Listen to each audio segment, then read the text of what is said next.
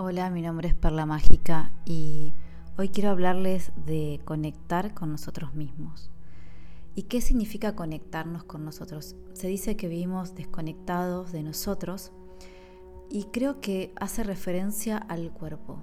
Si yo en este momento los invito a que perciban su cuerpo, a que se fijen qué sienten cuando están respirando, seguramente vuelvan a conectar con este sentir que no es sin el cuerpo. Eso es como muy importante. Y recuperar nuestra propia esencia. ¿Qué significa la esencia? Lo que hace que uno sea auténticamente uno. Y en este sentir es dejar de traicionarnos. Dejar el piloto automático, dejar las cosas que hacemos todos los días cotidianas y detenernos en esa pausa, que es justamente esto que tiene que ver mucho con la espera y con la demora. Acá se unen varias de las cosas que estuvimos hablando en los podcasts anteriores y porque a mí me parece que esto es una conversación con ustedes que yo hago y los invito a pensar un poco esto, ¿no? Demorarse en sentirse y ahí retomar la verdadera esencia. ¿Cuándo sabemos que estamos siendo auténticamente nosotros? Cuando no nos traicionamos.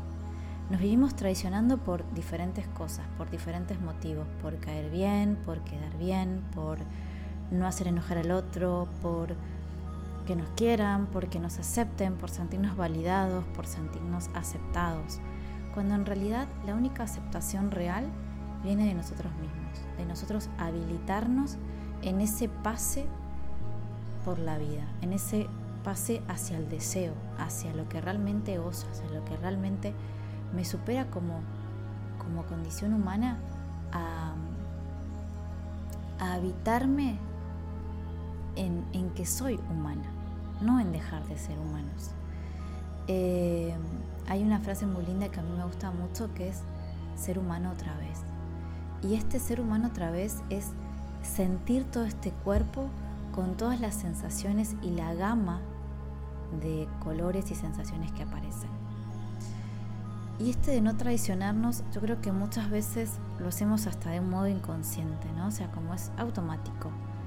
Y detenernos en esa pausa de decir, como cuando uno huele un perfume, exactamente ahí es cuando podemos gozar de la mirada del otro, del cuerpo del otro y de los propios cuerpos, ¿no? O sea, habitar este cuerpo me hace que yo me pueda abrir al otro y contemplar al otro desde el templo sagrado que es.